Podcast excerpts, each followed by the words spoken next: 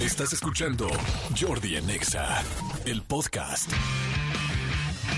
Buenos días a la vida, buenos días al amor, buenos días, alegría, buenos días, señor Sol, en este martes 8 de agosto, a toda la gente que nos hace el increíble el increíble favor de escucharnos. Buenos días, yo soy Jordi Nexa, señores. Espero que estén muy bien. Saludos a toda la República Mexicana. Saludos, ya saben, a toda la gente de la Ciudad de México, AICDMX, DF, Chilangolandia, la ciudad de las combis verdes, la ciudad del tráfico eterno. Muy buenos días a la gente del Estado de México, a toda la gente que está por ahí, a todos los mexiquenses. Les mando saludos y muy buena vibra.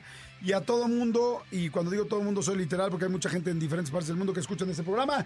Muy buenos días, espero que estén muy, muy bien.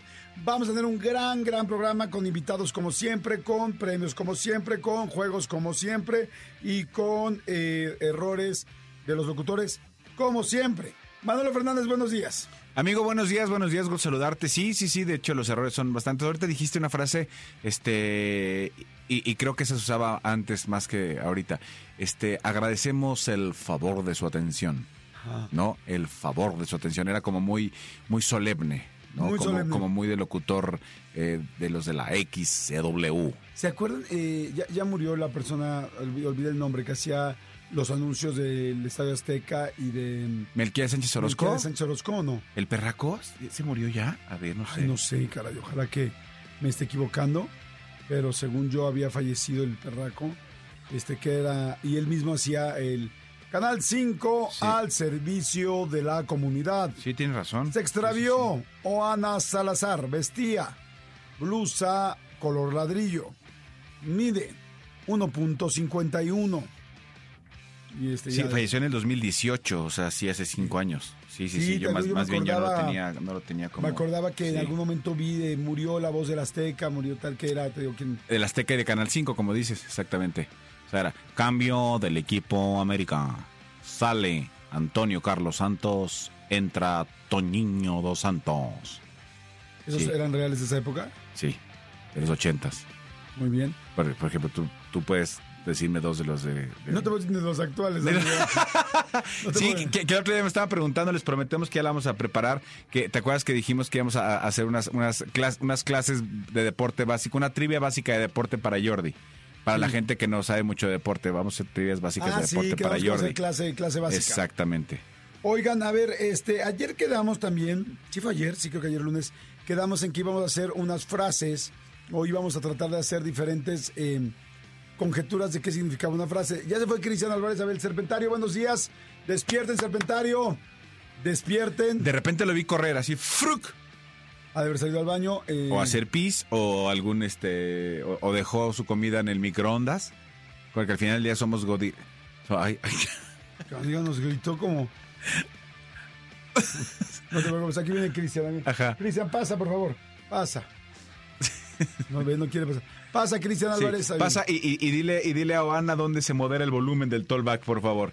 Que Oana Salazar descubrió hoy. El tollback, para que ustedes sepan lo que es, es el microfonitos donde nos hablan por los audífonos a los locutores. Ustedes no escuchan la voz de, de la persona que, que usa ese micrófono, pero por ahí nos hablan. Entonces ahorita Oana, casual, descubrió dónde se le aprieta y... Aquí estoy, ¿me escuchan? Sí, sí, Oana, sí, sí, te escuchamos. Sí, te escuchamos, Oana. Gracias, muchas gracias, Ana. Cristian Álvarez, muy buenos días. Hola amigos, Amigo, ¿cómo días. estás? Encantado. Bien, un saludo como- ¿Cómo andas? ¿Todo bien? Un saludo mañanero. Todo bien, todo bien, encantado, chinga, como ayer. A ver, ¿no lo vas a saludar? ¿Sabes qué? De verdad, ¿cómo estás? Me da miedo tu cabello está destapado. A mí también, pero qué diablos. Lo voy a hacer. Se están dando un fuerte abrazo, incluso con agarrón de cabellera, beso al hombro. Ah, beso al hombro ya es muy íntimo, ¿eh? Sí. El beso al hombro es íntimo, íntimo. ¿Sabes qué debemos hacer? Oye, Deberíamos como de- que las vacaciones se están cayendo. de- Ajá, de- deberíamos de hacer una, una cancioncita así como, como este, como el, el felicidades, que bien la paz, Pases. así como el saludo mañanero, así, hola, hola, ¿cómo está? Oye, sí. ¿Quién cantaba el Felicidades de Noy? Eh, no, y lo cantaban, primero creo que en Vida TV y luego en Hoy, no A sé. ver, póntela. ¿Cuál, la de felicidades? ¿Estará? ¿Estará? No sé, en YouTube. No sé. No te vayas, no te vayas, Cristian Álvarez. Sí. Ah, es que decía para ir a subir la, el pot para que se escuche la canción. Buenos días a toda la gente, a toda la gente de Veracruz, de Sonora, a la gente de Poza Rica, de Zamora, Michoacán, de Acámbaro, de la gente de Comitán, en fin, a gente de toda la República, a la gente que está ahorita eh, chambeando, a los que están de vacaciones. ¿Quién está de vacaciones que nos está escuchando? Ahí sí los adoro, mis respetos, cuando se salen de su rutina y siguen escuchando, en serio, cómo se agradece que, que extrañen un poco el programa o inclusive si hay alguien que está en la playa, en un río. Hay mucha gente que va a ríos, a toda la gente que se fue a ríos, eh, que tenemos excelentes, grandes ríos y muy lindos, caudalosos algunos de ellos. Río Churubusco. Sí, Río Consulado. Sí, Río, ¿no? Río Rin, Río Miscuac. Río Tíber, Río de ti. no, Po- Pollo Río. Pollo Río. Río. Río. Río Milesis. Río Roma. El charco, la rana no, no es Río, ¿ah? No. No. Este. Pienso, Río, me caigo de risa, Río. Río. Río Hondo, Rioma. En Río me río. Rioma. ¿Sabes que había un bar? Había un antro. De hecho, unos de mis amigos eran los, eran, sí, eran los dueños de un lugar que se llama Rioma. Rioma. ¿Estaba aquí en Insurgentes? Estaba aquí en Insurgentes, perdón, es que no sé por qué está así. Este, el Rioma era un lugar que se puso bien, estaba bien hard, porque pues sí, pues había música electrónica y pues se manejaba la, dro- la, la droga y se la droga. Y este, y ese lugar era de un edificio de Don Mario, este, de, ay, de Cantinflas. de ¿Mario Moreno? Cantinflas. Y Mario Moreno Cantinflas le puso Rioma porque según yo era al revés, Rioma, Mario. Así le puso. Ok. Y este y así se quedó, o sea, siempre se llamó así el lugar, pero luego lo agarraron unos chavos, ya te estoy hablando de hace unos 15, 20 años, y este te digo que unos de, unos de ellos eran mis amigos que eran socios y sí andaban metidos la verdad en cosas bien fuertes y bien cañonas y este y el lugar era se llamaba así porque pues así le puso al revés, su nombre al revés Don Mario Moreno Cantinflas. Pero, pero, ¿cómo al revés? No entendí.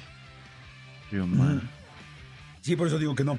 O sea, Rioma, la, la MA, la de MA y luego R y O. Sí, porque, porque dice Mario Morenos Cantinflas a finales de los años 50 fue propietario de este edificio, una de las antigüedades insurgentes, Rioma. Mario, si inviertes sus dos sílabas, ah, si inviertes las sílabas, Ajá. eh, justo debajo de no sé qué, tal, ah, sí. Ah, exacto, se invierte las sílabas. Pues, algo me acordaba que algo así era. Está muy cerquita del Parque México, aquí en la Ciudad de México. Sí, ya no, ya, ya no funciona. Pero sigue, según yo, sigue estando el letrero. Era, era muy grande el letrero que decía Rioma. Porque así se llamaba el, rest- el, el- el edificio. Ah, pues igual sí, la verdad no, yo no me acuerdo porque la verdad yo nunca fui, pero sí sé que estaba bien fuerte el asunto. Era de la época, ¿se acuerdan de la época de los, este, bueno, que todavía hay muchos afters, pero cuando se pusieron de moda los afters en México, estaba el Rioma, estaba el Bulldog, no el Bulldog, el Doberman. El Doberman, Que sí. estaba tratando de acordarme de nombres de animales. En Monterrey había uno que se llamaba el Néctar. Este, el Néctar, había uno que se llamaba el, ay, el Big Boy o no sé qué, no sé, pero también era, así, era, e- eran ¿Y, after cuál- y cuál era el concepto de un after hour?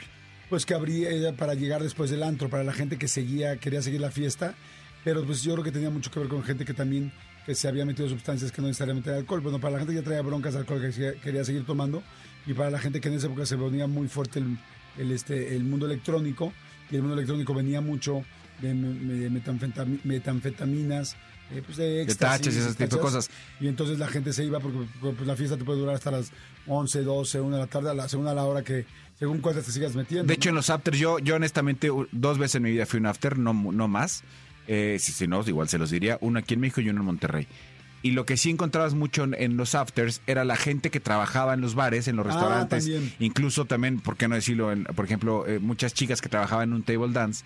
Ya cuando salían de chambear a la una, dos de la mañana, tres de la mañana, se iban a estos afters, que es este- que sí era, o sea, lugares que se, se ponían, entre comillas, bien a partir de las 5, 5, 6 de la mañana, 7 y acababas hasta más del mediodía. Jordi en Exa. Ahora que estrenó Vaselina, que de repente platicando con gente de la oficina tal, ah, hubo, hubo dos personas que trabajan con nosotros que me dijeron, es que yo nunca en mi vida había visto Vaselina. Y yo, la obra de teatro nunca te... No, no, no. Ni la película. Ni la película, o sea, no sé de qué se trata Vaselina. ¿Cómo no? O sea, ¿no sabes qué era Vaselina? Sí. Yo sabía que Vaselina eran canciones que, que tocaban en las fiestas y yo las bailaba, pero yo no me sabía la historia. La descubrió. Entonces sí me pasó con. Yo también intuí que, cual, que todo mundo habíamos visto a- a el guardaespaldas de, de Bodyguard. Y resulta que había hay mucha gente que no la vio, incluida mi mujer. Y el otro día me senté con ella y, y la vio y la disfrutó. Y fíjate que no se siente tan viejita. Cuando Sí. ves a Kevin Costner, este, ya dices, ya pasaron los años, pero es una muy buena película. Sí. Oye, a ver, ¿qué película será que, ca- que, que sea casi imposible que encuentres a alguien que no la haya visto? Yo tengo una opción. Que cuentes. O sea, que encuentres a alguien, o sea, que todo el mundo la haya visto, para acabar pronto, para no hacerlo negativo. una película que todo el mundo lo haya visto. ¿Cuál sería tu opción? Mira, yo la voy a escribir aquí atrás. Cada quien, a ver, manden opciones ahorita al WhatsApp 5584 11 14 07 y vamos a ver quién gana. Vamos a ver como tazos o como Pokémon. Yo Ok, la tengo aquí la mía. yo también. Escribe la tuya. Ya la tengo. ¿Ya la vas a decir al mismo tiempo que yo? Ok. Si quieres. Bueno, la decimos los dos para que la gente nos escuche. Va. Y ustedes, a ver, a ver, vamos a darle tiempo a la gente que mande. Manden, por favor, al 5584 11 14 07. Diles, por favor, mi querida Elías, rápidamente a dónde puedes mandar un WhatsApp con la película. Escríbenos al WhatsApp de Jordi en Exa. 5584 11 14 07 5584 11 14 07 ¿Aló? Jordi en Exa. Ahí está. Ok, La tengo escrita. ya estamos. La canción, pero la película que creemos que todo el mundo ha visto. ¿Está listo? Listo. Una, Una, dos, dos, tres. tres. Titanic. ¡Eh! ¿Neta? sí. Ahí está. Sí. Sí, es que yo creo que Titanic es la más, este, la han pasado, es buenísima la película, es de amor, no es complicada, no es pesada, es de amor, de aventura, de catástrofe, es actual, digo actual 20 años, o sea, no es un clásico del cine así de toda la vida, y además la han pasado un millón de veces porque da tanto rating que la ven, que la mandan, este, la ponen en Canal 5, no sé si la tenga Azteca, pero en Eh, Canal 5. la última vez yo la vi en Azteca. La última vez la, había anunciada en Azteca. Sa- ¿Sabes qué película también creo que, que es igual? Mi pobre angelito. ¿Tú crees que más gente habrá visto? No sé si más, pero sí creo que prácticamente todo el mundo ha visto mi, mi, mi A pobre ver, vamos a hacer angelito. aquí una prueba. Estamos aquí todos los del Serpentario. Levanten la mano todos los que han visto Mi Pobre Angelito. Todos los que han visto Titanic. Estamos, Sí. estamos emparejados. O sea, 100%. Tienes razón. De los dos que somos, 100%. 50 y Y 50. 50. Oye, pero este, pero bueno, en fin. Este, a ver, díganos qué películas creen. A ver, Forrest Gump, están diciendo aquí, no. No, no, Forrest Gump, yo conozco mucha gente que no la ha visto y que incluso no entiende el concepto de estos restaurantes de, de- ¿cómo se llama? De Boba- Boba, Boba Gump. Gump.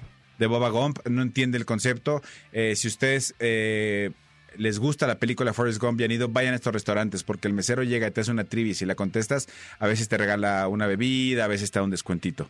Este, no hay, no hay tantos lugares en México. En México está el de Cancún. Amigo, Está yo solamente voy al Tox y al Wings. Y son muy buenos, menos los Muy molletes bien. del aeropuerto. El Wings me, me- me fascina. El Wings para mí son los mejores, eh, el mejor desayuno del mundo. Amo los molletes del Wings. El otro día me confundí.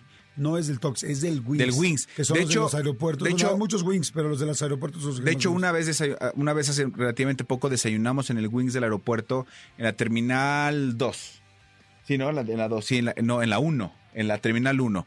Un, tox que, un Wings que está arriba y la verdad, el sistema que tienen para atenderte, servirte y cobrarte es tan ágil y tan bueno que me pareció increíble como, como que como que eh, hacen empa- son empáticos con los con los viajeros. O sea la gente que estamos ya en la sala de última espera en el aeropuerto no es gente que tengas tres horas para estar sentarte y, y- y- y tardarte. Entonces la verdad es que no es comercial pero muy bien el wings del aeropuerto. Y, es, ¿Tú y sabes- desayuné ¿tú sabes la historia de cómo empezó el Wings? este no.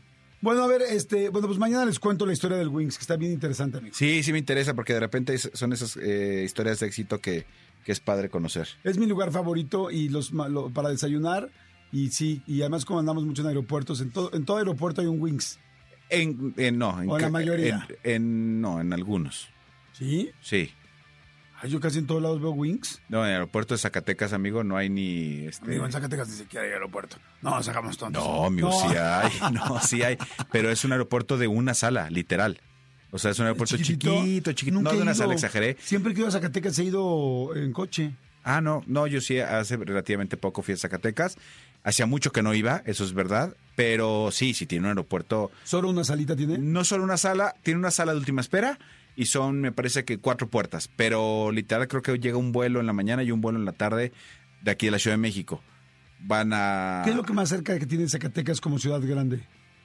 ¿León? No. No, San Luis Potosí. Aguascalientes, perdón, Aguascalientes. Ah, claro, Aguascalientes. Aguascalientes está a una hora prácticamente, poquito menos de una Me hora. imagino que la mayoría de la gente de Zacatecas va a Aguascalientes para tomar un vuelo.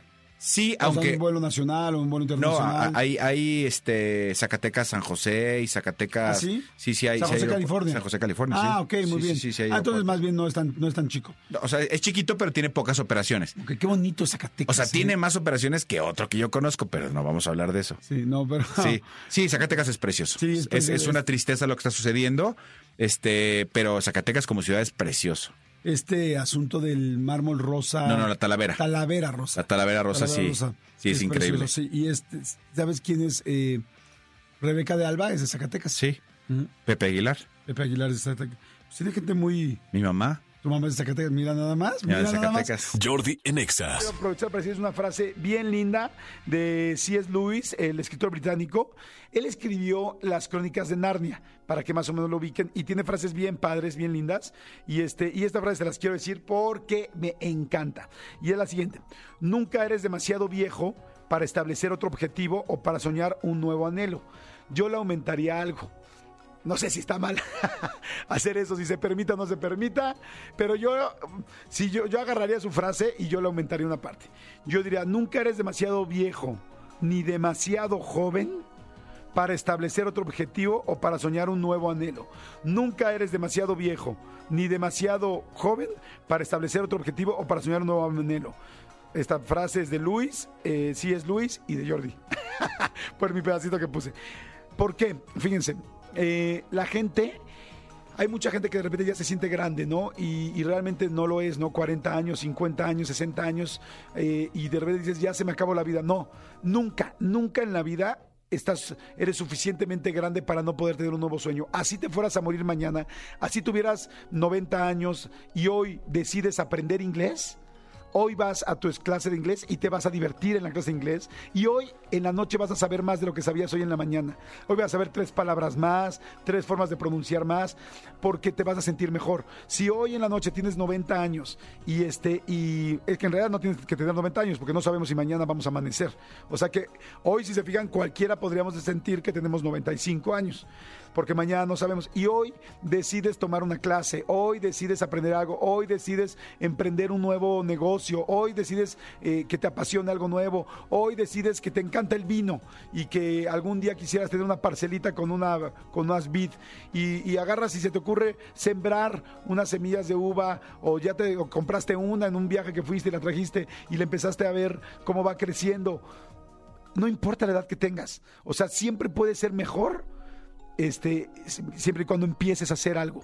Porque no se trata de que coseches el vino y de que tengas la, la botella y de que te vuelvas el más revolucionario. En realidad, cualquier cosa empieza desde el viaje, desde que fuiste por la semilla, desde que te emocionaste, desde que la pusiste, desde que buscaste dónde, en qué tierra la ibas a sembrar y desde que viste que salió la primera plantita, ya eso es emocionante y eso es crecer y eso es empezar a conseguir algo y ese es un nuevo anhelo. Acuérdense que no es solamente el objetivo, no es solamente la paga, es también lo que disfrutas. Yo hoy, pues el fin de mes me van a pagar por venir a hacer el programa de radio, pero este segundo lo estoy disfrutando. O sea, yo tengo dos pagas. Una es la monetaria y otra es esta, la emocional, que me encanta hacer lo que hago. Entonces, si tú tienes un sueño o un anhelo, nunca serás lo suficientemente grande, aunque estés a una hora de morir, mientras lo empieces a hacer. ¿Y por qué diría que demasiado joven? Porque nunca eres demasiado joven para empezar a soñar con algo, ni tampoco para empezar a trabajar con algo. Si tú de repente dices, ay, no, es que está muy chiquito para ser el futbolista profesional, este, es que no puede ni siquiera pararse, todavía no, digamos así, el peor de los ejemplos, ni siquiera juega, puede jugar fútbol hoy, pero ya está viendo los partidos en la tele pero ya está escuchando la emoción de la gente, pero ya está viendo cómo mo- maneja el balón otra persona, o pero ya está jugando con una pelotita chiquita y está haciendo reflejos para ver esos reflejos después le pueden servir si el día de mañana es Leonel Messi. Y empezó con una pelotita enfrente de su cunero. ¿Sí me explicó? Y si tú, yo siempre que me preguntan en las conferencias, cuando doy conferencias para universitarios así, que quieren, que qué consejo les doy para trabajar y para ser buenos en el trabajo, les digo, ¿qué consejo te doy? Empieza a trabajar ya desde el semestre 1, desde sexto de prepa, si puedes, desde quinto de prepa, combínalo, acaba tu escuela, importantísimo, pero empieza a trabajar ya, porque todo el tiempo y la experiencia que vayas ganando es el tiempo que vas a ir ganando de experiencia contra una competencia gigantesca que hay. Y sobre todo, la más importante, que es una competencia contra ti mismo, que es hacerlo mejor. Entonces, este, por eso les digo, nunca eres demasiado viejo, y yo pondría, ni demasiado joven para establecer otro objetivo o para soñar un nuevo anhelo. Jordi en Exa. Seguimos, seguimos aquí en Jordi Nexa. Oigan, y me da muchísimo gusto tener a uno de los colaboradores de este programa. Él es familiólogo. Estoy hablando de Oliver Chávez, que viene directamente de Guadalajara y que hoy afortunadamente está aquí con nosotros porque siempre disfruto mucho cuando está aquí en la cabina. Miguel Oliver, ¿cómo estás?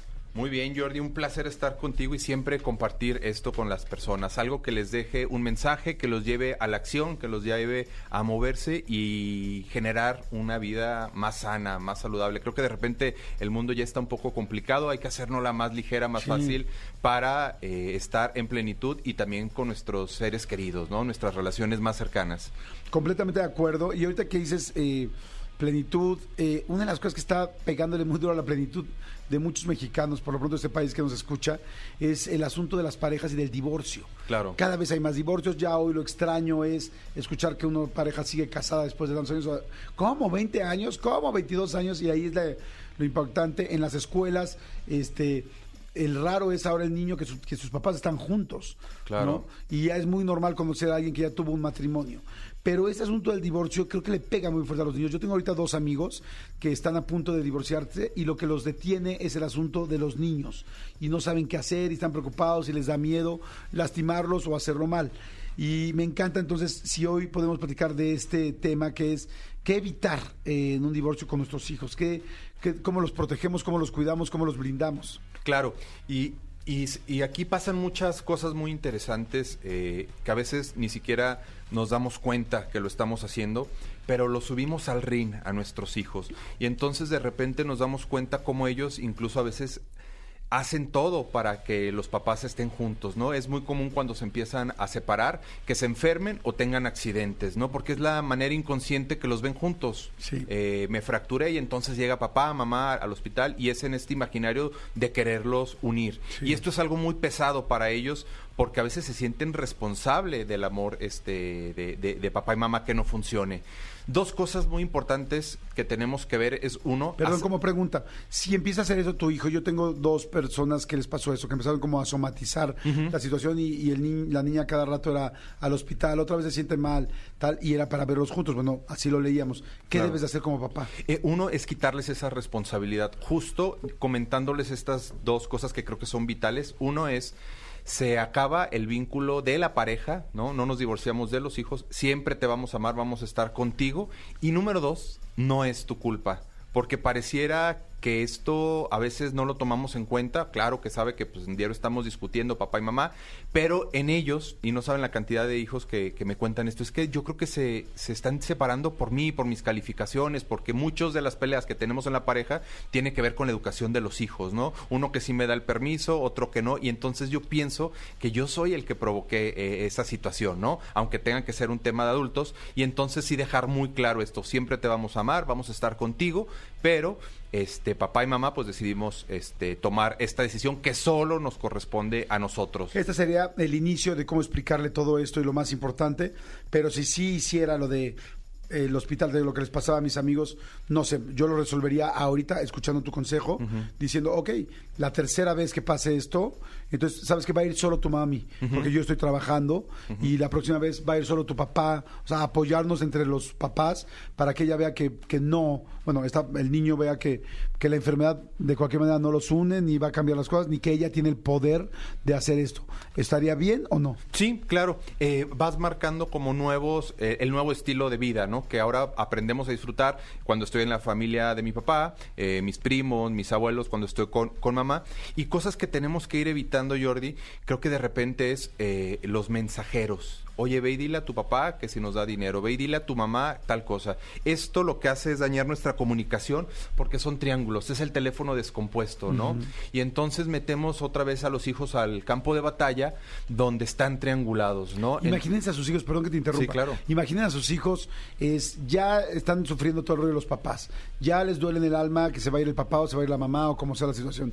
Y luego mandarlos de mensajeros y, y ellos saben que la bomba que traes de información va a ser un problema. Oye, mamá, dice que tanto dinero. Oye, que los gastos extras, que no sé qué. Ella sabe que trae ahí esa bomba y, y- y un problema que entre adultos te da a ti miedo o nervio enfrentar, se lo das a tu hijo además Claro. extra para que él vaya y llegue a la casa y el viernes que le toque el papá le diga, oye papá, dice mi mamá que lo de la tarjeta tal, es, es muy injusto, es- ya está cargando un chorro el niño, resolvamos nosotros nuestros- nuestras broncas, dársela al chavo, pues es una gandallez. Claro, totalmente. Y aquí el tema es que siempre pierden. Si le doy el sí a mi papá, mi mamá se va a molestar o enojar, ¿no? Y si le digo que sí a mi mamá, mi papá este, se va a molestar. Entonces, en estos juegos relacionales siempre pierden, siempre van generando como heridas, se empiezan a hacer alianzas patológicas, ¿no? A veces entre yo y mi mamá contra mi papá, ¿no? Entonces, pensemos en esto.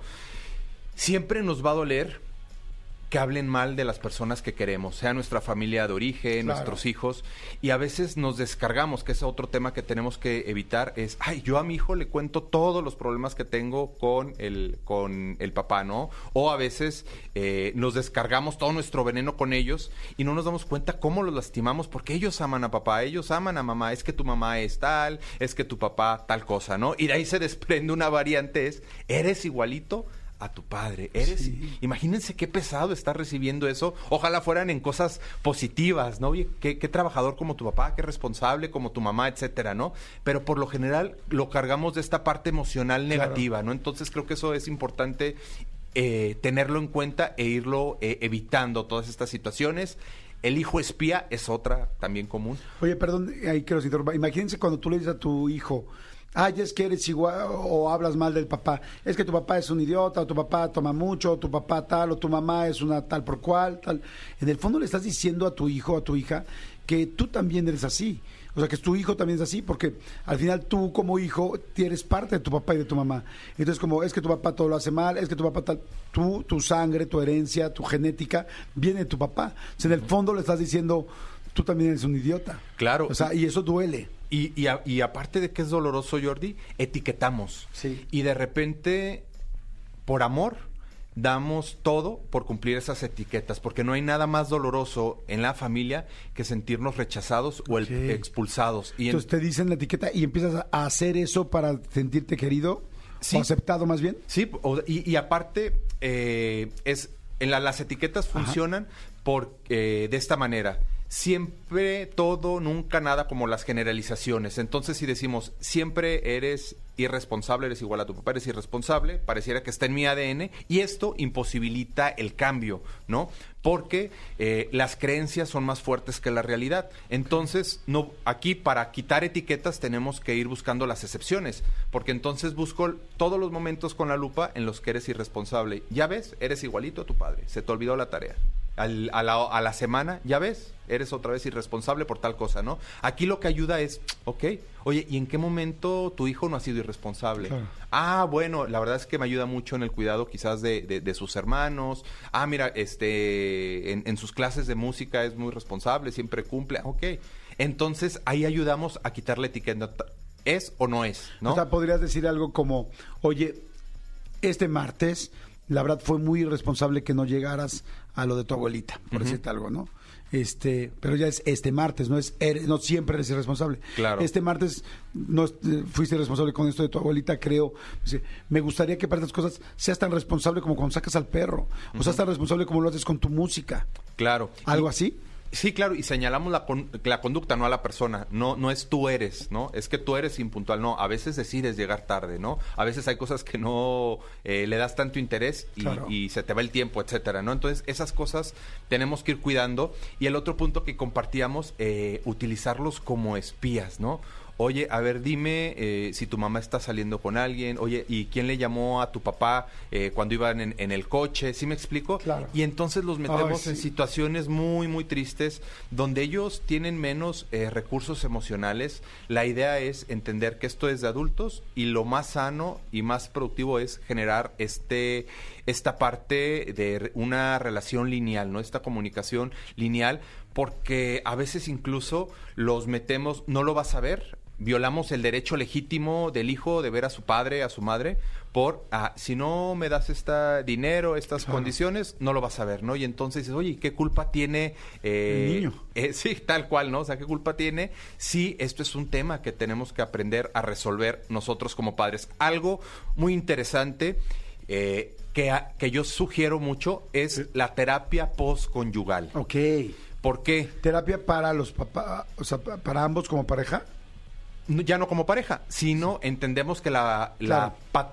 hacemos una distinción y creo que hoy en día nos, han- eh, nos ha eh, funcionado el decir esto es conyugalidad, es tema de pareja y esto es parentalidad, ¿no? Ah, Muchos países están avanzando en esto. interesante, Donde claro. se firma, o sea, yo soy responsable emocionalmente, económicamente de mi hijo. Y esto es otro acuerdo, otra situación que se puede disolver a través del tiempo. Nos decidimos divorciarnos, pero no mezclamos esto, ¿no? Porque también sufren mucho en los juicios y tienes que ir y vas a ir a testificar y, y miente y di que tu papá me pegaba, tu mamá este, me robaba dinero, ¿no? Y entonces otra vez los metemos. Pero esta terapia postconyugal nos ayuda a mejorar la comunicación, a poder hacer acuerdos eh, a partir de nuestras necesidades afectivas, porque no tiene caso que me estoy separando por un mal manejo del conflicto, por una mala comunicación y entonces, oh sorpresa, ya no estamos juntos, pero nos seguimos destruyendo, seguimos en esta batalla campal. Entonces tenemos que tener recursos, habilidades, sanar muchas veces, o sea, hay que trabajar el perdón, porque si no cada vez que lo veas, pues entonces vas a tener un conflicto, ¿no? Entonces yo sí les recomiendo también, si estás en una situación así, busca este tipo de terapia, la verdad les ayuda mucho, eh, es muy bonita también porque integramos a la familia, van entendiendo que los roles ya cambiaron, entienden diferentes cosas y la verdad es que me encanta trabajarlo con las familias. O que sea, les y van brinde- ahí el, pa- eh, el papá, la mamá y los chavos. Sí, vas este, jugando con los componentes. Habrá sesiones que nada más es con uno, eh, a, a ocasiones que son dos, pero ya el tema no es La eh, pareja. la pareja, Sí, el, el tema es la familia. Claro, el tema ya es como padres, cómo podemos ser el mejor equipo para la educación de nuestros hijos. Qué interesante eso, Miguel Oliver. Está fantástico. Yo no había escuchado esto de la terapia postconyugal. Es muy interesante porque, claro, o sea, ya te enojaste, ya se madrearon, ya se pelearon, ya uno está muy dolido, el otro no, uno lo dejó, el otro no. Este, en fin, como haya sido eh, la configuración. Y, pero los hijos. Entonces, el poder preguntar y que una persona en medio diga, oye, esto está mal, por esto no te llevas al niño así, no hablen mal del otro. Este, a ver, pongamos un ejemplo, pasó esto, esto, miren, aquí yo creo que esto lo deberían de haber hecho así, basado. Y sé que mucha gente pensó ahorita, ¿no? Porque yo también siendo divorciado, dices, madre santa, o sea, apenas se acaba de divorciar verte otra vez con la pareja una vez a la semana y ver cómo está y desde cómo se arregló, que, tú- que te va, cómo te arreglaste tú, porque hay mucho dolor cuando te divorcias Claro. y hay mucho, eh, les digo, además, pues hay tantos temas por los cuales uno se divorció que hay mucho mucho dolor en medio y muchas eh, mu- muchos ah, muchas aristas de esto no quiero ver esto sí lo quiero ver eh, ya se ve ahora tiene trabajo ahora no tiene trabajo ahora sale con alguien por qué se pinta por qué está bajando de peso o sea hay muchas cosas pero y normalmente es muy eh, hostil cuando te vuelves a ver con la pareja, sobre todo tan rápido. Pero la única manera donde no es hostil es cuando están los niños en medio. Como que con el niño ambos, porque además todos tienen, ambos tienen, en caso que hayan terminado mal, tienen como una salida, como una válvula de escape de, oye mi amor, tal, y los dos le hablan al niño, los dos tal. Entonces, si ustedes se fijan, primero, si, si terminaron bien, es madurísimo hacer este asunto de terapia postconyugal. Pero segundo, si no terminaron tan bien, y los niños están en medio, en la terapia va a ser muy interesante, porque tampoco nadie se va a querer pelear ni de hacer el ridículo en la terapia en frente de sus hijos. Claro. Entonces va a poder, vamos a poder tomar decisiones más inteligentes y quizás escuchar mejor al terapeuta. ¿Funciona un poco como lo estoy diciendo? Claro, y, y aparte, qué, qué hermoso poderle dar voz a- al hijo, ¿no? Claro. O- oye, ¿y se han preguntado con todo esto cómo se sienten sus hijos? Es como que, ah, caray. O sea, y ahí ya dejo mi ego, ¿no? Porque estamos a veces tan eh, en nuestro egoísmo tratando de pelear para ganar, ¿no? Es más, peleamos cosas que a lo mejor a veces ni siquiera queremos, ¿no? Por ejemplo, un padre que dice, voy a pelear a toda costa, este, que se queden conmigo los hijos. dices, híjole, o sea, ¿realmente puedes eh, con tu trabajo y todo? La verdad es que no, pero a veces solo es por, por el pleito en sí. Entonces, cuando volteas a ver y le das voz a los hijos, cómo se sienten, cómo perciben, que puedan expresar, las cosas cambian, ¿no? Y entonces, ayudarlos a manejar esta situación y entender su nuevo proceso de vida, que sean hábiles en recibir y dar amor de sus padres, ¿no? Los niños, que aprendan que eso no, no, no acaba y que es muy bueno estar con, con, con ambos padres, ¿no? Nutrirse de sus familias eh, de origen y entender que también ellos van viviendo muchos duelos, no solo la separación de sus padres, a lo mejor hay un cambio de escuela, a lo mejor, ching, las navidades eran padrísimas con mis Claro, sí, abuelos, son tal, elementos, vacaciones, las escuelas, los lugares donde vivir, en fin. Está fantástico, eh, Oliver, muchas gracias, muy interesante. Él es Oliver Chávez, familiólogo. Este, me da mucho gusto que toquemos este tema. Los, ahora sí que, ¿cómo, ¿qué evitar en un divorcio con nuestros hijos? Oliver, ¿dónde te podemos seguir? ¿Dónde podemos hacer una terapia? ¿A quien le interesa una terapia? Porque también ahora que se hacen terapias por Zoom y todo se pueden hacer tantas cosas. Claro. ¿Dónde, ¿Cómo te localizamos? Claro, tal cual nos pueden escribir a través de las redes sociales como Oliver Chávez, familiólogo, tal cual así nos escriben y por ahí podemos estar en contacto y yo encantado de poder sumar en sus vidas, de ayudarlos y construir pues esto, ¿no? Una mejor relación entre las personas que amamos, cercanas, porque solamente creo que ahí podemos dar ese cambio a estar mejor también como sociedad. Perfecto, gracias Oliver, muchas gracias.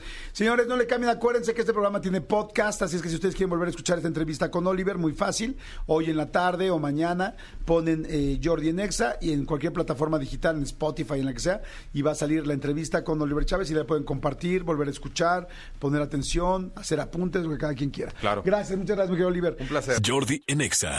Seguimos, seguimos aquí en Jordi en Exa y está con nosotros Hugo Corona.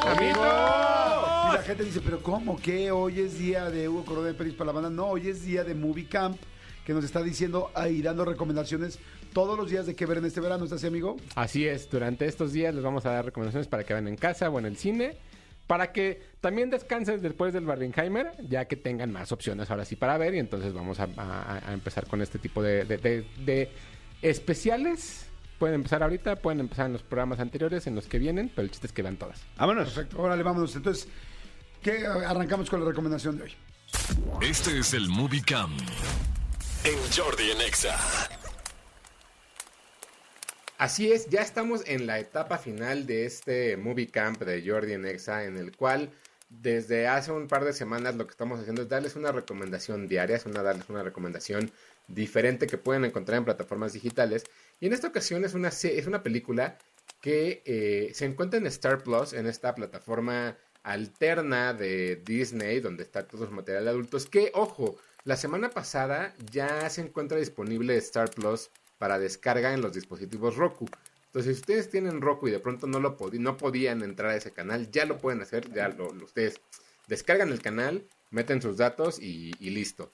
Eh, ahora, ojo, una recomendación, si ustedes no tienen ni Disney ni Star o alguna, de, alguna sí y otra no, lo que pueden hacer también es suscribirse a esta plataforma de, Mercado Libre y con la suscripción eh, mensual hay un, hay un pago donde también les incluyen esas dos plataformas. Entonces, bueno, creo que eso es interesante. Pero regresando a la película, eh, es una película que se llama Kissing Jessica Stein o Besando a Jessica Stein.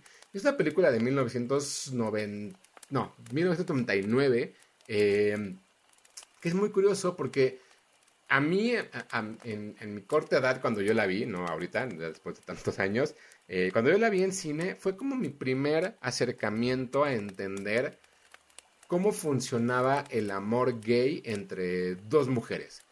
Para, poner en contexto, evidentemente, antes este tipo de historias, este tipo de situaciones no eran tan comunes en los medios, en las películas, en las series.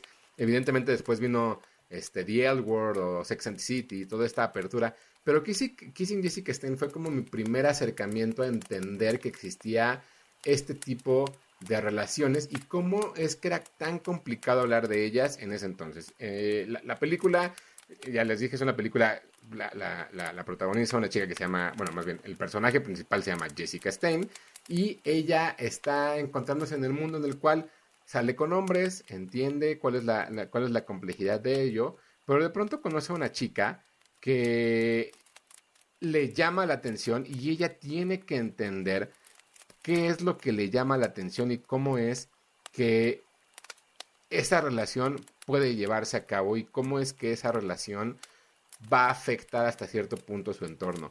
Eh, la gente es protagonizada por Jennifer Westfeld y por Heather Jorgensen, quienes ellas desarrollaron el guion eh, eh, juntas, son un par de amigas, ellas son un par de amigas, que desarrollaron esta historia porque de pronto se dieron cuenta que las relaciones humanas entre, entre chico y chica tenían mucha complejidad, sobre todo para ellas y todo el, el- el peligro que representaba y cómo es que el amor, no importando cuál era el, el- sexo con el que cada uno se definiera, era amor, ¿no? Entonces creo que eso es bastante interesante. De pronto la película es dirigida por Charles Herman y se vuelve una comedia romántica diferente, sobre todo teniendo el contexto de que en su momento pues fue una película que sí marcó eh, como, como un punto en el cual la gente voltaba a verla, porque uno era, era una película independiente, dos, fue una película que, como ya les dije, platicaba o hablaba un poco de este, de estas relaciones de, mujeres entre ellas y cómo era esta situación y cómo ante el mundo era, entre comillas, mal visto, ¿no? Eh,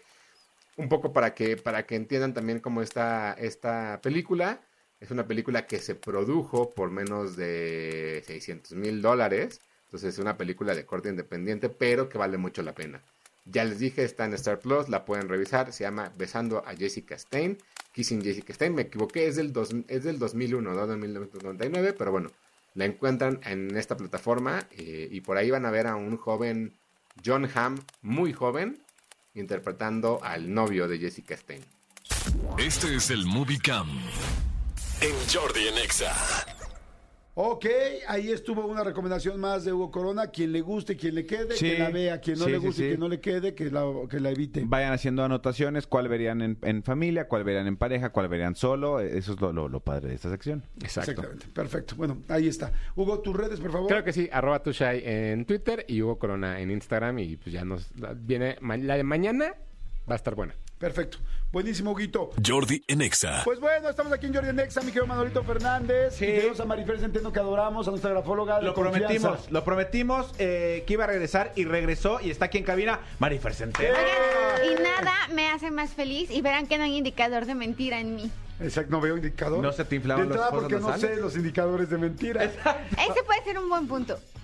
Fíjense, lo que vamos a hacer hoy es que Marifer nos va a platicar cómo saber cuando una persona te está mintiendo. Y cuando una persona como Marifer, que maneja tan de una manera tan importante la eh, mentira, y perdón, la mentira, la comunicación no verbal y al mismo tiempo la grafología, está muy interesante saber cuáles son sus datos y cuál es la información que tiene para que podamos saber un poquito más de todo esto. Así es que, primero la mentira, ¿se puede siempre saber cuando alguien está mintiendo, Marifer? Pues mira, no es un diccionario, nada garantiza, porque además es- no, hay un tema que es el temperamento, el estado emocional.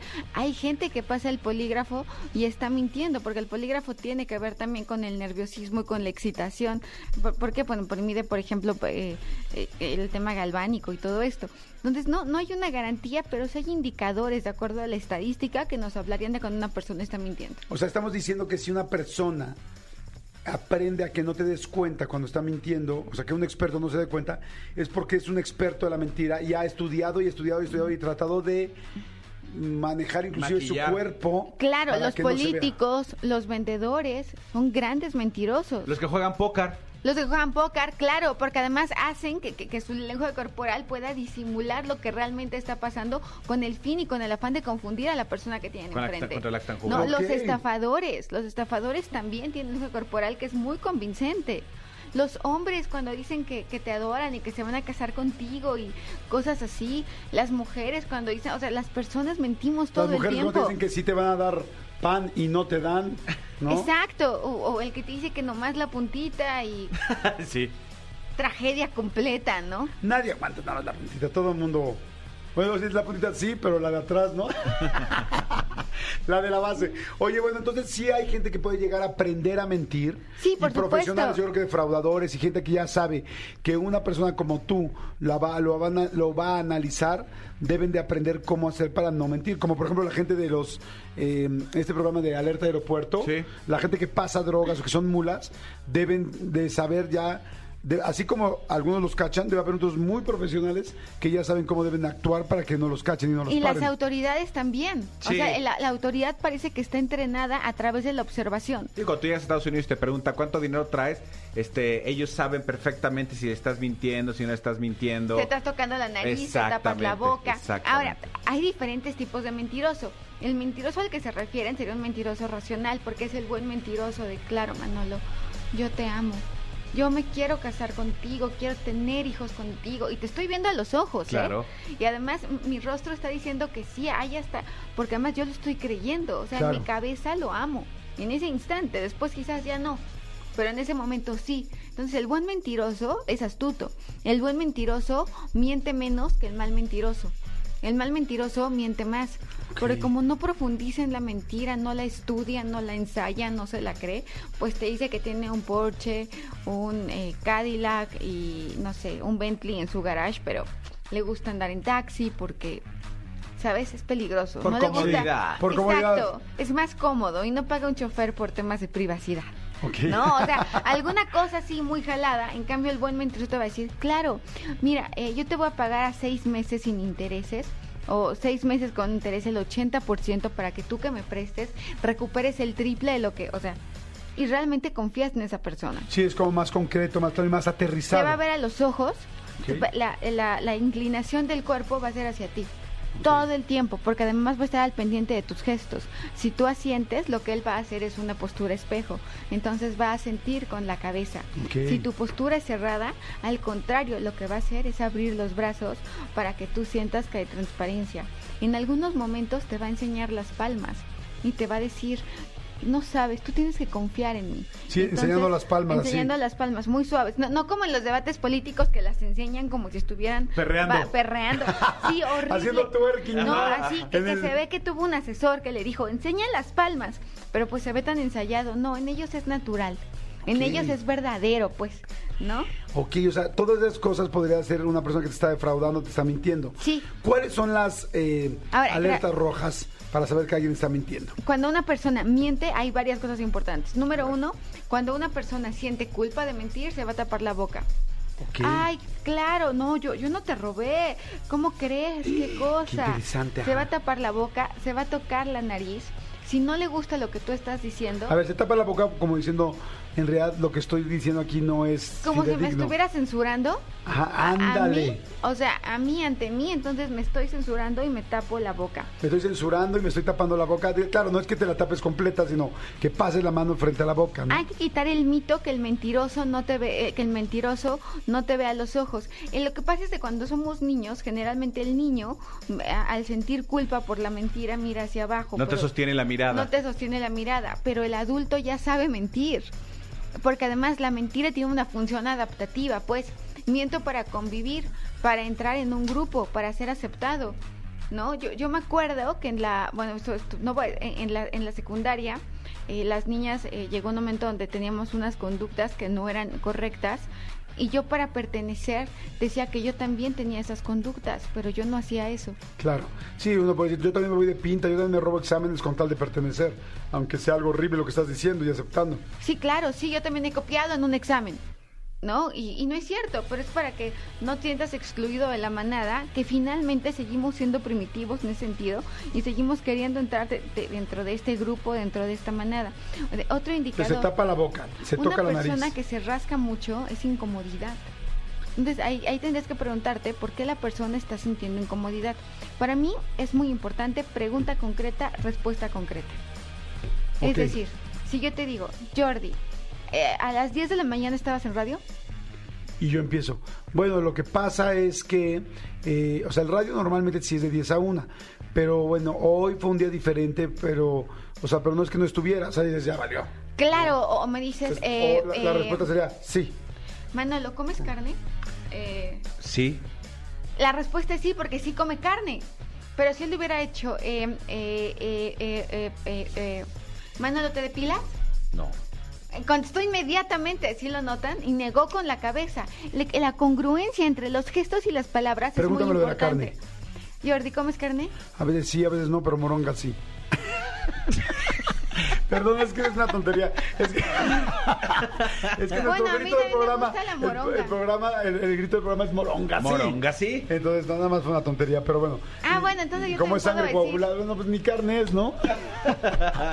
Moronga sí, yo también moronga, puedo sí, muy bien. ¿Sí te gusta la moronga o no? Me encantan los tacos de moronga. Sí, fíjate que Sí. a mí no, la neta A mí no. ¿No A mí les tampoco. gusta? No, a mí no. No, yo sí como moronga, tripas, sesos, lengua, terrible. Oye, bueno, perdón, te interrumpí estúpidamente. Entonces, a ver, este, Moronga, a ver, sí. tap- taparse la boca, tocarse Taparse la, la boca. rascarse mucho. Ahora, hay algo que se llama efecto Pinocho. El efecto Pinocho, que además está comprobado que exista. Cuando una persona, que cuando una persona está pasando por, por ejemplo, el, el ejemplo más, más clásico es el de Bill Clinton. Cuando a Bill Clinton le pregunta si sostuvo relaciones sexuales con Mónica Lewinsky hace muchísimos años, vemos cómo se pone más rojo porque aumenta la temperatura corporal debido a la ansiedad. Eso también es debido a la ansiedad, no necesariamente es una mentira, simplemente es la ansiedad. Pero la nariz se pone más grande. ¿Cómo crees? El efecto Pinocho es que sí te crece la nariz. Pero ¿cómo vas a ver si una nariz se crece Porque hay una mayor vista? dilatación de sangre en las fosas nasales cuando mientes. Entonces la persona está nerviosa, está más rojo, más rojo, más rojo. Hace tiempo O sea, pero entonces se le inflan los... porque, a ver, ¿cómo yo podría ver eso en una persona? ¿Cómo se- podríamos verlo? ¿Que se le ponga, se le inflen los hoyitos o qué? que se vea más grande la nariz y más roja En ese momento. en ese momento. Oye, está- tú- No está tan fácil, ¿no? Y sí, pero sí, sí, sí me hace, sí me hace lógica, ¿eh? Hace tiempo salió un video de una persona que fue acusada de abuso sexual y de muchas cosas así. Esta persona eh, eh, es impresionante como en el video donde él niega las acusaciones, la nariz se le va haciendo más grande. Era impresionante. Yo sé Sí, que o sea, es- es- sí es como obvio, estás sí se loca. ve. Sí, sí se ve. Y se- es más, lo pueden buscar en Google. Bill Clinton, Mónica Lewinsky, y van a ver cómo la nariz se hace más, se hace más roja y más grande. Ay, ahorita lo voy a ver, está bueno. A ver si lo ponemos ah, en van a decir, redes, ¿no? oye, a, a, a Ricky Martin las fosas nasales le decían, sí, pero también es este síntoma de excitación, de ansiedad, de preocupación. Bueno, pero ahí ya te puedes confundir, ¿no? ¿Es, es- es excitación no es mentira? Ahí lo que tendrías que ver es el conjunto, el cuerpo entero. Ok. Ahora, generalmente hay dos cosas ante cuando una persona está mintiendo. Es muy interesante. Dejamos de mover de la cintura para abajo. ¿Así? Sí, el mentiroso mueve más lo de la cintura para arriba que de la cintura para abajo, o la mentirosa. No, pues yo no miento nunca, siempre estoy moviéndome las pies. Ajá, sí, sí, no, eso es ansiedad. Posterior a mentir, hay un aumento del parpadeo. Oye, Marifer, ¿es cierto que tú llegaste tarde ayer al programa? Y yo digo, no. Y, si estás llegué tarde. Claro. Ok. Además tú tienes unos ojos súper expresivos. Yo soy de ojos expresivos. Ajá. Ahora, e- eso también ayuda. Los ojos claros hacen que la dilatación de las pupilas sean más marcados. No, yo no los tengo claros, pero hablo, hablo que... Y por eso también los ojos azules nos resultan más atractivos al cerebro humano que los ojos oscuros. Pero se ve más cuando están mintiendo, porque se ve inmediatamente cómo, su, cómo se, la pupila se y dilata. cuando algo no le gusta, cómo se contrae, cómo se dilata. Ok. Entonces, cuando se hace más grande el hoyito del medio, que es la pupila, se, este, significa que estás mintiendo. Significa que... te- no, eso que te puede que te gusta a alguien. O sea, cuando la pupila se dilata es que te gusta. Por ejemplo, vamos a pensar, Jordi hace ahorita una postura muy sensual y entonces, exacto. Y entonces, en ese momento, mi pupila se dilata. ¿Por qué? Porque es más, cuando te gusta alguien, la pupila se va a dilatar. Entiendo también que es un efecto re- refractario de la luz, haters, lo sé, lo sé. Pero eh, las emociones también se ven reflejadas en la cara. Ok, a ver, entonces, para cerrar, señores. Si una persona está mintiendo, normalmente se tapa la boca, se, Se toca, la la nariz, se rasca mucho. Aumenta el parpadeo posterior a la palabra. Pregunta concreta, respuesta no concreta.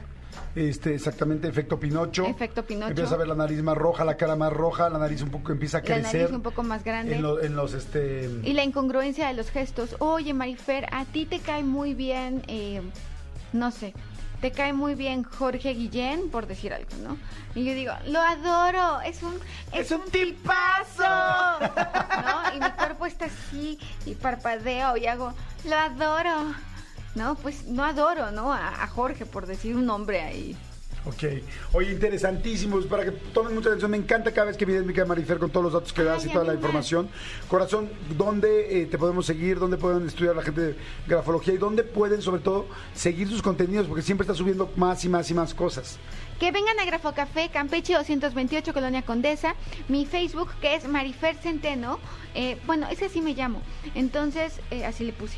Eh, Marifer, soy brillante, qué bárbara. Muy claro. Es Marifer Centeno con Y y mi Instagram que también es Marifer Centeno con Y. Y mi, mi, mi TikTok que es Marifer Centeno y mi WhatsApp que es 5565 79 98 13.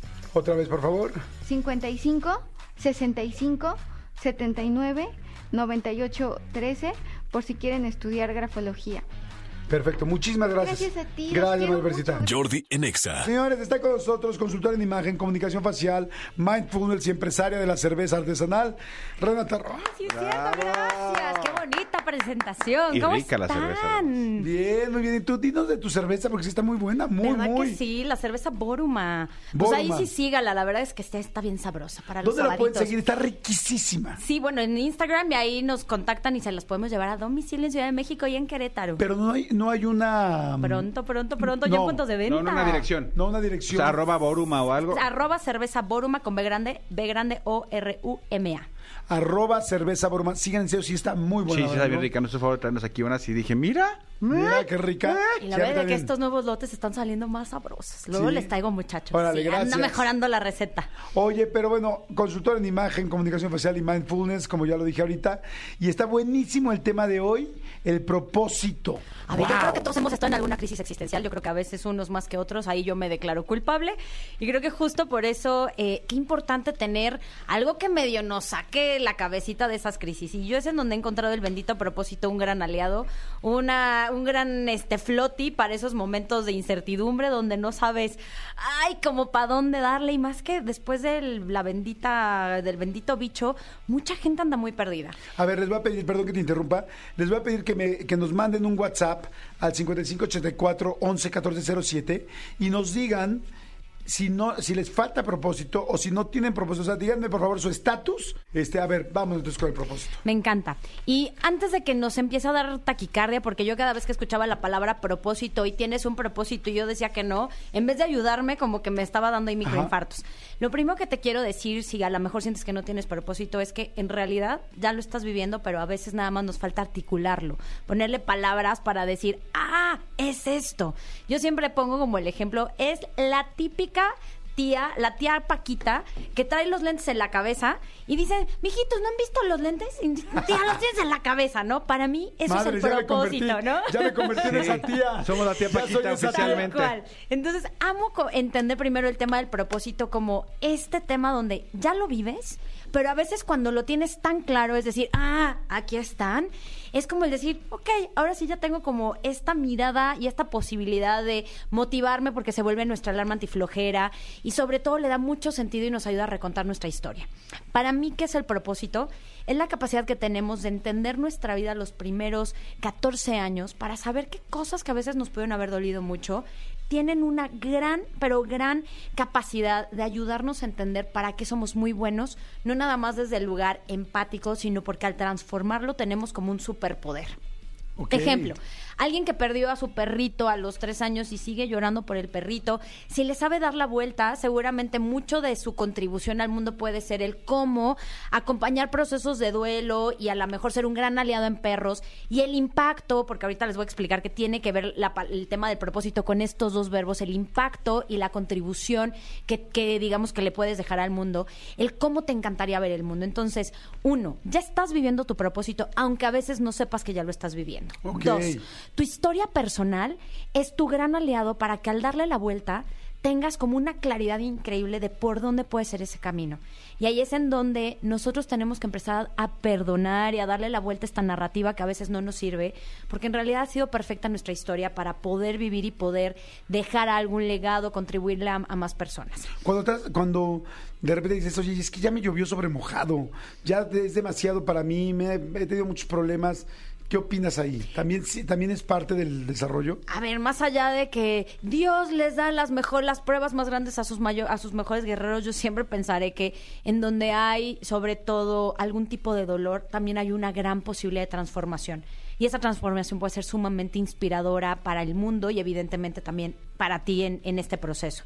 Entonces, más allá de que te esté lloviendo sobre mojado, a veces es bien complicado pensar bien. Y esa frase, de verdad, yo la tengo casi casi tatuada en el corazón, es de mi mentora. Ella decía, pensar bien y sentir bien cuando te va bien es muy fácil.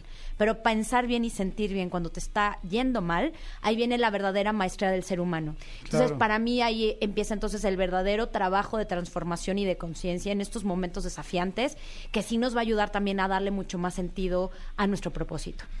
Completamente de acuerdo, que perfecto. Entonces, ¿cómo lo vamos, seguimos buscando? Entonces, primero, y estos dos pasos ya los tenemos claro. El tercer punto, te decía que el propósito está compuesto por dos palabritas bien importantes.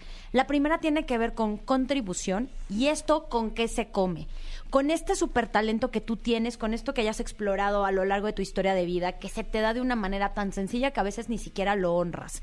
¿Por qué se te da tan fácil? Porque a veces toda tu familia también lo hace y es, "Ay, obvio todo el mundo hace reír a la gente. No, compadre, no, todo el mundo puede hacer reír a la gente. Quizá ¿no? en tu familia sí, pero no en el mundo. familia- exactamente, ¿no? No todo el mundo puede llegar a hablar con las plantas. No todo el mundo puede solucionar este crisis en un segundo y no tener a lo mejor un sobresalto de estrés. Hay talentos que eso te ayuda a tener, entonces muy claro cuál es la contribución, desde además un gozo, porque cuando estás contribuyendo, si ese talento tiene que ver con tu propósito, te da mucha pila, te carga la batería. Esa es entonces la primera parte del propósito. Y la segunda, y esta parte a mí me enloquece porque tiene que ver mucho con tus, lo- tus valores y con estos, este idealismo que todo el ser humano tiene. ¿Cómo te gustaría y cómo soñarías que fuera un mundo ideal? Y aquí entonces es poner, digamos, que tu semillita y tu, y tu granito para que realmente puedas hacer la diferencia. Cuando tienes entonces muy claro que tu propósito no tiene que ver contigo, a ver, Renata, pues es que yo me despierto para darle de comer a mis hijos y ese es mi propósito. Padrísimo que ese es un motor, una motivación, pero un propósito va más allá de lo que, de lo que para ti o para los tuyos les puedes aportar. El propósito es poner al servicio de la humanidad lo que tú has pulido a través de tu experiencia y que a la vez puede ayudar a hacer de este lugar un mejor lugar. Wow.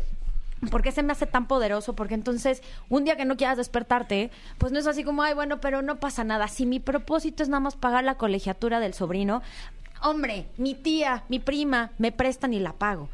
Cuando realmente uno vive en propósito, dice, híjole, el yo no presentarme hoy a trabajar, el hoy yo no hacer lo que tengo que hacer o puedo hacer, es a lo mejor quitarlo, privarle la posibilidad a alguien de que tenga una realidad diferente, a un perrito que a lo mejor hoy coma, a lo mejor, ejemplo, a los agentes de seguros. Imagínate que hoy por no salir a ofrecer algo, eh, no pudieron hacer que un hogar tuviera seguridad, ¿sabes? Claro. Entonces eso da un sentido de y sobre todo un deseo de vivir y de continuar y de motivación.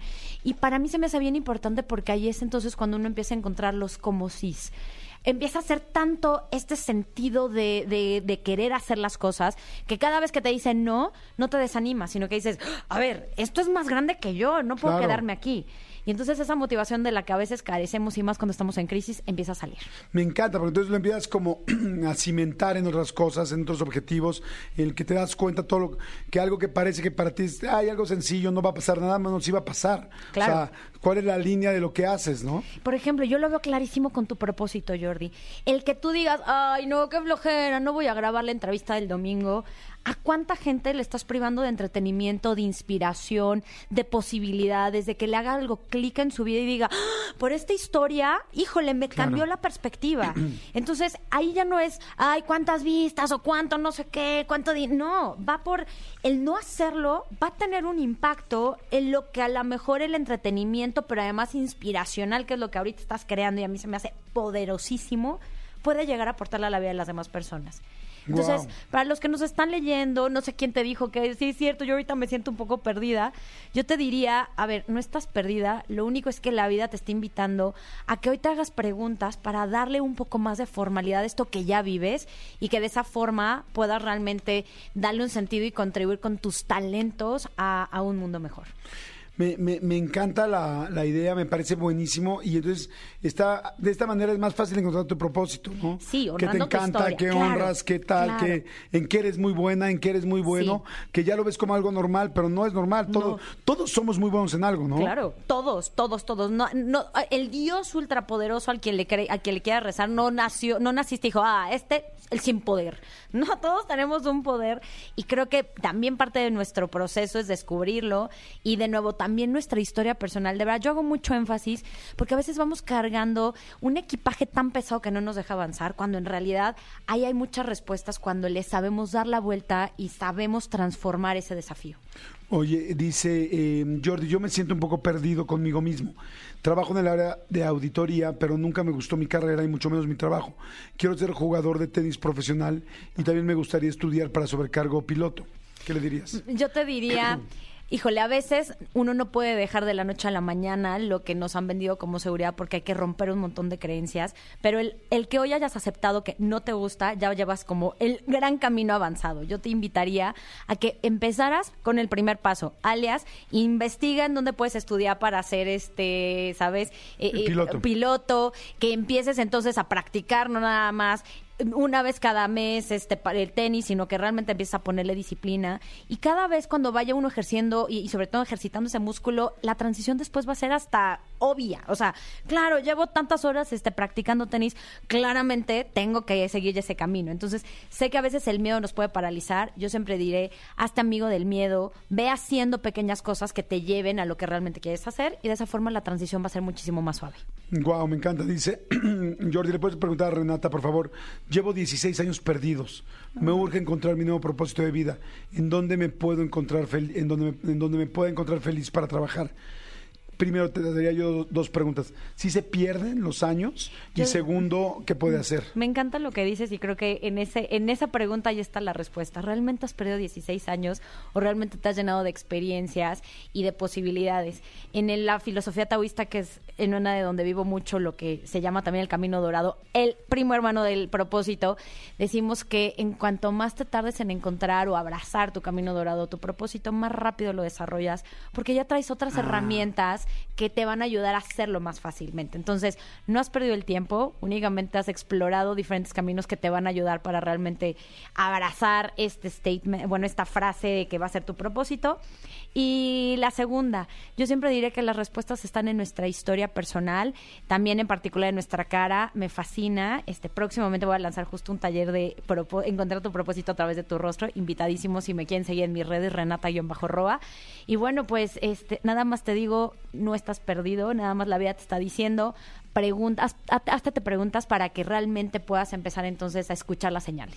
Oye, Renata, nada más para terminar. Si una persona ha perdido tanto el propósito al nivel de no querer vivir ya, ¿qué puede hacer?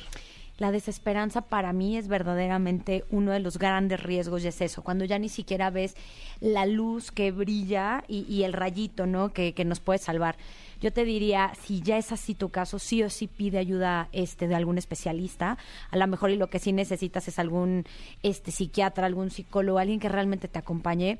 Pero el que vayas con pequeños rituales, cosas chiquitas como empezar a encontrar la alegría en las pequeñas cosas. Renata, pero no puedo, sí es cierto, el gozo es un tema que tiene que ver con un estado mental para estar realmente presente y gozarlo, pero haz una lista de cosas que te gustan para que las empieces a vivir, pide ayuda profesional y sobre todo empieza también a agradecer aunque sea una cosa a la vez para que vayas empezando a ver lo que sí tienes y no lo que te falta. Ay, me encanta, me encanta cada vez que vienes, mi querida Renata. Tus redes, ¿dónde te seguimos? ¿Dónde podemos conocer más de este tema? Eh, Estoy bueno en mi canal de YouTube todos los martes, lanzo contenido, eh, Renata Roa Moreno, en Instagram, este Renata-Roa. Hoy inicié también, de hecho, un reto para reducir el estrés en mi canal de Telegram. Este, en mi Instagram, ahí está el canal de Telegram para que los que se quieran sumar, más que bienvenidos. Y bueno, pues feliz de estar siempre compartiendo. Gracias, gracias. No, hombre, al contrario, gracias a ti. Jordi en Exa. Este martes ochentero tuvo de todo menos ser cul- No, No, otra vez. Señores, No, Jordi, no. Señores, gracias, gracias a todo el, el serpentario, gracias a toda la gente que escuchó el programa hoy. Muchas gracias. Ya estamos, ya se están acabando las vacaciones. Ahora sí. Ya veo, Ahora ya sí. estoy empezando a ver la oscuridad. Así como antes veía la luz al final del túnel, ahora ya estoy empezando a ver la oscuridad. Puta, qué flojera regresar a las escuelas. Digo, la verdad, la verdad, la verdad, sí. Sí, la, verdad, sí, porque es, es- es muy tensionante y además ahorita viene un, un periodo importante para nosotros como papás de familia que su forrar el cuaderno, que, si la mochila nueva, que papá ya se me reventó el cierre de la mochila, que, ve y compra otra. Que a forrar los libros, que a poner los stickers. Sí, le dije, a ver, te voy a comprar una en, este, en esta tienda. No, yo vi tu compañera o que tiene una carísima, yo quiero una como la de ah, ella. No, no soy tonto. Señores, nos escuchamos mañana, que la pasen muy bien. Gracias a todo el Serpentario, gracias Ana, gracias mi querido Tony, gracias mi querido Cristian. Nos escuchamos mañana. ¡Chao! Escúchanos en vivo de lunes a viernes a las 10 de la mañana en XFM 104. 94.9.